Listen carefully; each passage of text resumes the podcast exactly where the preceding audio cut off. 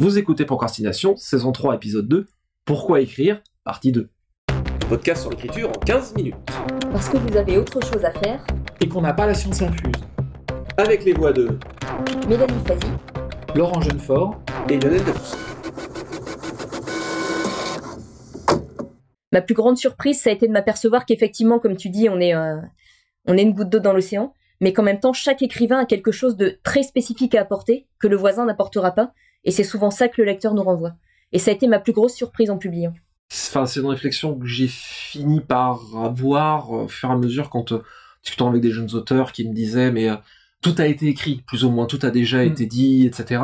Alors oui, en un sens, on peut dire qu'il y a un certain nombre d'histoires archétypales ou un certain nombre de problématiques humaines qui est extrêmement vaste, mais dont le nombre est peut-être fini. Donc du coup, comment est-ce que on écrit une énième histoire d'amour en 2018 Mais toute la particularité, pour moi, toute la force et tout l'intérêt de la, littérature, et en ce qui me concerne, c'est un peu les choses que je vais chercher quand j'arrive à toucher ça, qui est paradoxalement quand j'arrive à mettre le plus possible mon ego et mon esprit conscient de côté, c'est que j'ai l'impression que plus on va taper dans sa propre vérité, dans sa, dans ses propres euh, questionnements, etc., plus on apporte quelque chose de personnel, paradoxalement, plus on touche à l'universalité. Ce qui est une forme de, un paradoxe assez, euh, assez passionnant, je trouve, dans l'exercice de, de l'écriture. Plus on a un personnage qui est tranché, qui a euh, un parcours personnel, plus il est compréhensible et plus il va toucher un vaste nombre de personnes. Ce qui en dit beaucoup sur la capacité d'empathie de l'humanité, ce qui est quand même assez rassurant, je trouve. Ben, avec l'expérience, j'en suis arrivée exactement à la même conclusion. Et du coup, je, je repense en fait à quand j'ai commencé à publier avec un peu d'ironie, je dirais, de tous les gens qui disaient euh, Ah oui, mais par exemple, la nouvelle fantastique, dans mon cas, mais personne fait ça actuellement, tu veux pas essayer de faire les trucs qui sont à la mode, etc. Je m'aperçois avec l'expérience que c'est en insistant pour faire ce que je savais faire et que je sentais euh, pouvoir faire que, que, enfin, que, j'ai fait quelque chose en fait. Mhm. On, a, on a vraiment cette tendance à essayer de dire bah non, et c'est plutôt de rentrer dans cette case-là et que souvent ce qui va rester, ou en tout cas ce qui va se distinguer un petit peu, c'est ce qui est à côté de la case, ou ce qui est complètement en dehors. Tout à fait. Et c'est parfois même d'ailleurs des choses qu'on contrôle pas, Oh oui. énormément de choses qu'on contrôle pas, et qui justement ne peuvent, on en a déjà un peu parlé, euh, c'est- un peu le running gag euh, en ce qui me concerne, qui peuvent, n'est-ce pas, émerger organiquement. Je suis fan de cette expression. à partir du moment où, euh, où on lâche prise, ce qui est probablement plus facile pour un jardinier que pour un architecte, je pense. Euh, moi, c'est c'est l'histoire de ma vie de, de réussir à pas se mettre en travers dans mon propre chemin, je pense. Faut beaucoup de discipline pour lâcher la discipline. Alors, on a parlé pas mal des questions thérapeutiques. Mm. Évidemment, il y a aussi une question de plaisir, Ah oui, forcément. euh, et, et ça fait aussi partie des joies. Moi, je fais partie des gens pour qui écrire est quand même difficile et pas douloureux, mais je veux dire, euh, qui ne m'est pas naturel. Mais je crois pas que ce soit euh, naturel à grand monde. Le terme est mal choisi. Euh, Il y, a, il y a des écrivains nés, on en a Mm, déjà mm. parlé hein, Oui. euh, sur ce podcast, hein. des gens qui s'imaginent en train d'écrire alors qu'ils ont 7-8 ans, donc vraiment des écrivains nés. Mais il y a beaucoup d'écrivains, euh, même professionnels, qui sont pas des écrivains nés. C'est même un grand nombre, j'ai l'impression. Quand voilà, on et puis, on, les et puis on camarades. voit en euh, fait que le même euh, au niveau neurologique, on sait que euh, l'écriture c'est pas quelque chose de naturel. mm, mm. C'est quelque chose réellement qui s'apprend, euh, alors que l'oralité, elle, elle est naturelle. Même si on met un, des bébés ensemble, euh, c'était ce qui s'était passé pour les crèches de Ceausescu, avec des gamins qui étaient laissés euh, dans les crèches et qui avaient fini par créer leur propre langage. Personne ne Mm. s'occupait d'eux et finissaient par euh, inventer un langage, en fait. Ça arriverait pas, si on met des illettrés ensemble, des gens qui savent pas écrire ensemble, ils vont pas créer une écriture. C'est euh, quelque chose qui est une nécessité euh, civilisationnelle, mais pas psychologique, en fait.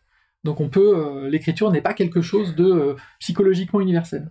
Mais je pense qu'après, selon les gens, j'ai l'impression qu'il y a une partie du processus qui va être vraiment très spontanée et liée à beaucoup de plaisir. Et que peut-être, je pense que chez personne, le processus de A à Z et tout le processus qui mène du premier début d'idée au texte euh, prêt à être publié, je pense que c'est pas 100% du plaisir pour qui que ce soit. Et je dirais que c'est une des choses dont on doit prendre conscience au moment où on a ce point de bascule entre j'écris mes premiers textes tout seul dans ma chambre et personne les voit, à j'écris pour être publié. Il y a l'apprentissage de toutes les contraintes qui vont avec. Et pour moi, il y a ça, c'est que le, le processus, il y, a, il y a du plaisir quelque part. Sinon, je veux dire pour ce que pour ce que ça nous rapporte d'argent, pour le voilà, on ferait autre chose. Il y a du plaisir quelque part, mais c'est pas que du plaisir. Et pour moi, devenir écrivain professionnel, c'est aussi se rendre compte de ça. Oui. Ah bah oui. Euh, et puis de toute façon, euh, l'expérience montre que souvent les premiers romans, c'est des romans de jaillissement. euh, c'est souvent des romans où là le plaisir il est le, le plus pur, hein, où ça sort tout seul. C'est quand même souvent le cas. C'est à partir du deuxième, on peut considérer qu'on devient écrivain une fois qu'on a écrit son roman, son fameux roman ou son ou sa nouvelle ou peu importe ou son poème, mais à partir du moment où on dépasse ça, où on dépasse la petite giclée de sperme littéraire, il y a un peu de ça.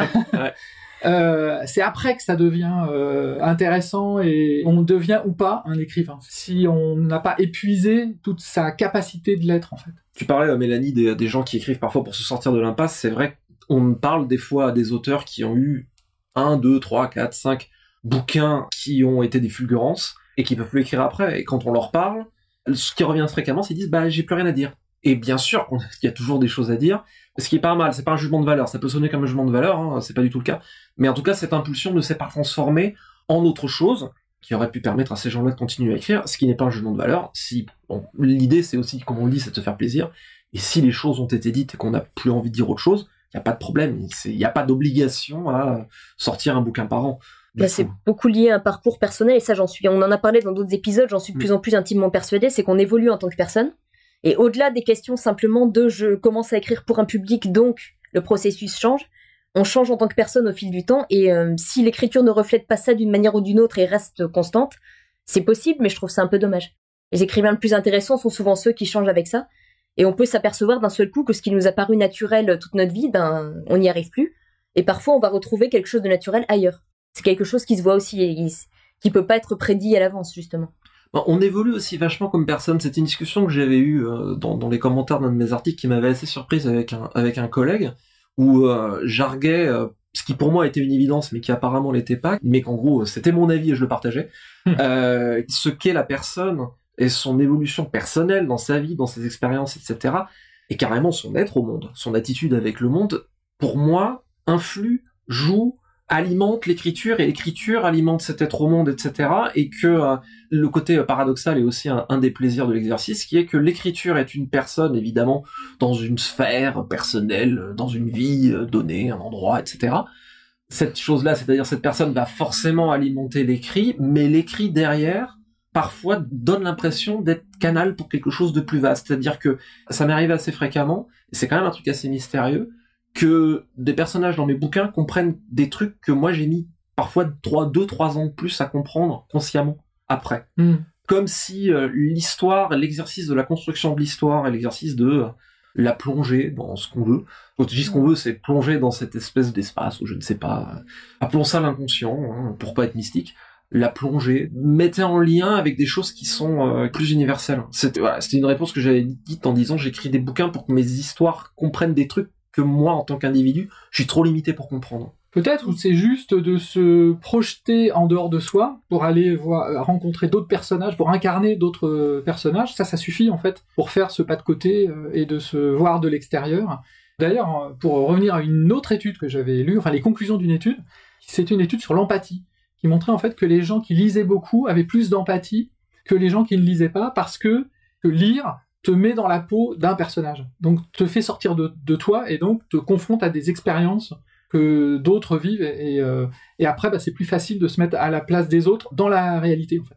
Bah, ça rejoint ce que je disais tout à l'heure sur l'idée d'essayer de transmettre des choses qui sont compliquées, euh, qui sont parfois compliquées à dire autrement et à travers la littérature on peut faire, passer ses idées ou ses sensations ou, que sais-je encore de l'auteur au lecteur effectivement cette idée de transmission a toujours, euh, enfin voilà, c'est une question vieille comme le monde. La transmission, c'est à la fois évidemment pour aller vers l'autre, mais c'est aussi pour toujours aller vers soi, bien sûr. On transmet pour essayer de donner ou de partager quelque chose avec quelqu'un. Ce faisant, on, le fait pour son plaisir, faute de meilleurs termes au sens très large, comme on le fait euh, dans l'espoir d'établir un pont, et c'est toute la base de, de l'échange quel qu'il soit. J'avais envie de dire aussi que tu disais tout à l'heure, me faisait penser à ça pour moi, dans pourquoi écrire et pourquoi continuer à écrire, il y a une question mm. du rapport, euh, du rapport. Je sais pas comment dire ça sans du rôle de, lequel c'est une place par rapport aux autres, du rapport aux autres. Ça définit quelque chose d'une place qu'on a dans le monde et qu'on a trouvé à un moment donné. Et je sais que chez certains écrivains, et moi c'est en partie mon cas, dans la peur, panique qu'on a un certain nombre à avoir de ne plus pouvoir écrire, il y a la peur de ne plus avoir ce rôle-là, de ne plus avoir ce lien avec les autres très particulier qui a été induit par l'écriture. Et au bout d'un moment, on a appris à fonctionner dans le monde à travers ce rapport-là et à vivre, euh, à vivre peut-être dans la peur que ça s'arrête. Non seulement l'acte d'écriture, mais le rapport, la place bien particulière que ça nous donne dans le monde. Mélanie, tu vas faire de moi un angoissé à la fin de ce podcast. Désolée. Ben, c'était une histoire, une histoire. Et c'était une réflexion que j'avais lue euh, de loin en loin euh, quand euh, j'étais plus jeune avec des cheveux chez d'autres auteurs, disant une vision un peu mystique, poétique de la chose, disant que les histoires venaient peut-être d'ailleurs. bon, qu'on y croit ou qu'on n'y croit pas, on peut dire que l'ailleurs c'est juste l'inconscient. Et peu importe la raison, ce qui est intéressant c'est le mécanisme. Pour parler du, rôle, moi j'ai fini par accepter que peut-être l'auteur, le raconteur d'histoire au sens large, il joue peut-être un peu dans nos sociétés modernes, un petit peu désenchantées, hein, c'est triste de me dire ça, mais un peu le rôle du chaman. C'est-à-dire que le chaman, qu'est-ce qu'il fait? Il a un effet fédérateur sur sa tribu parce qu'il raconte, il ramène des histoires. Il allait les chercher dans euh, le peyote ou euh, juste euh, les rêveries en regardant les nuages. Et il raconte des histoires, il crée du sens, il crée du lien pour les gens qui sont sa tribu, pourrait dire ses si on veut, et partage avec eux ces choses-là. Il y a un côté, je suis allé ailleurs, j'ai trouvé des cailloux sur la, sur la route, et je vous les ramène, et faites-en ce que vous voulez, en fait. Sans entrer dans le côté mystique, ou alors on peut entrer si on veut, mais, mais on n'a pas besoin d'aller là. Le rôle social de l'auteur et du raconteur d'histoire, pour moi, se rapproche un peu de ça, quoi. C'est, c'est, je suis allé ailleurs et j'en ai ramené des histoires à partager avec vous et euh, voyons ensemble ce qu'on en tire. Moi, j'écris parce que j'ai des questions, en fait. Mm. Euh, beaucoup. La citation? La citation pour terminer? Alors, une citation de Félix Leclerc qui dit Écrire est un métier pénible, avec ou sans génie. Avec, c'est encombrant. Sans, c'est frustrant. C'était Procrastination, merci de nous avoir suivis. Désolé pour le bruit de la perceuse. Assez procrastiné, allez écrire.